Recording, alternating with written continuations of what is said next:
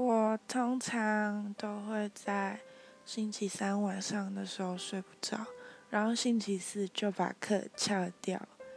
睡不着的时候都在想什么吗？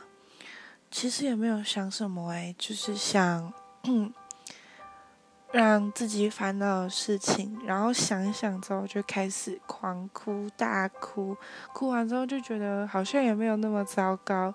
然后就睡着了。通常那时候大概都是凌晨四五点了啦。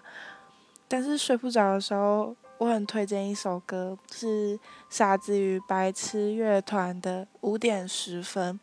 里面有一句话我超爱，里面说：“睡不着的人，最后总会回到床上，祈求睡眠将一切归零，再次天亮后，忘记反侧辗转的思绪。”